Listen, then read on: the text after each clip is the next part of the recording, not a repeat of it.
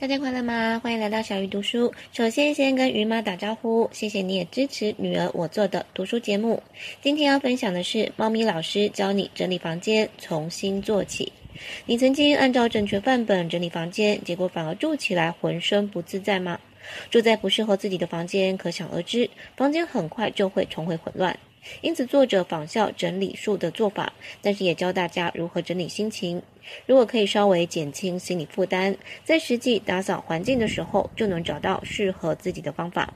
首先要先知道自己想要怎么整理，无论是整理房间还是整理心情，答案都因人而异，不是按照别人做法就一定有效。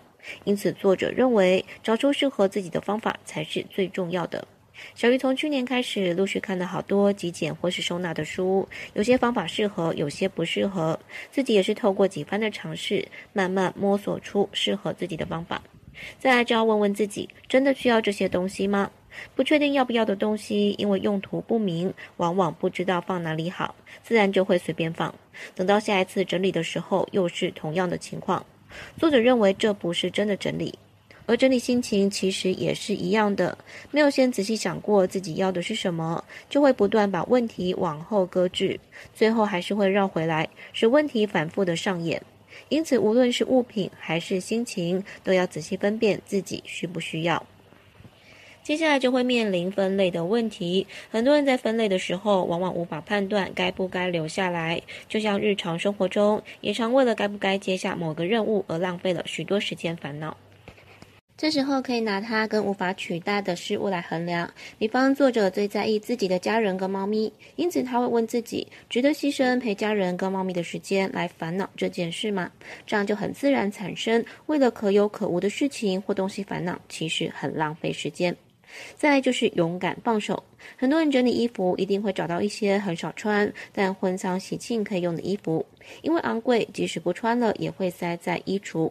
这就很像人生中明知自己误入黑心公司，却因为不想从头开始而迟迟不敢离开，又或者明知道对方不适合，却舍不得分手。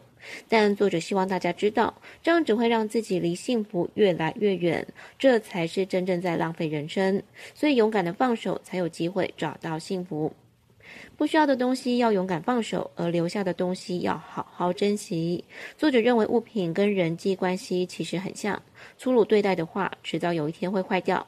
因此，我们要时常提醒自己，当一个懂得珍惜的人。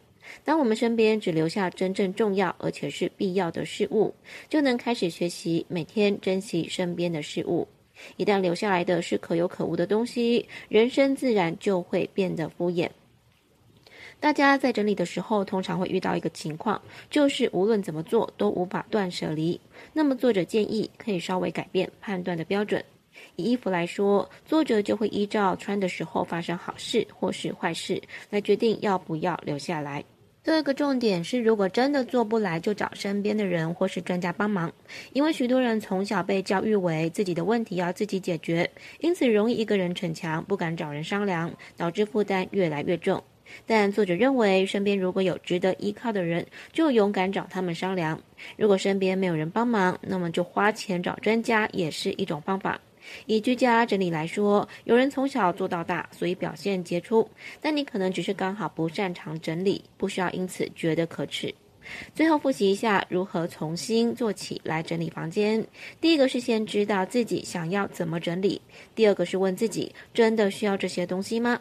第三是分类；第四是勇敢放手；第五是好好珍惜；第六是改变判断的标准；以及最后一个找人帮忙。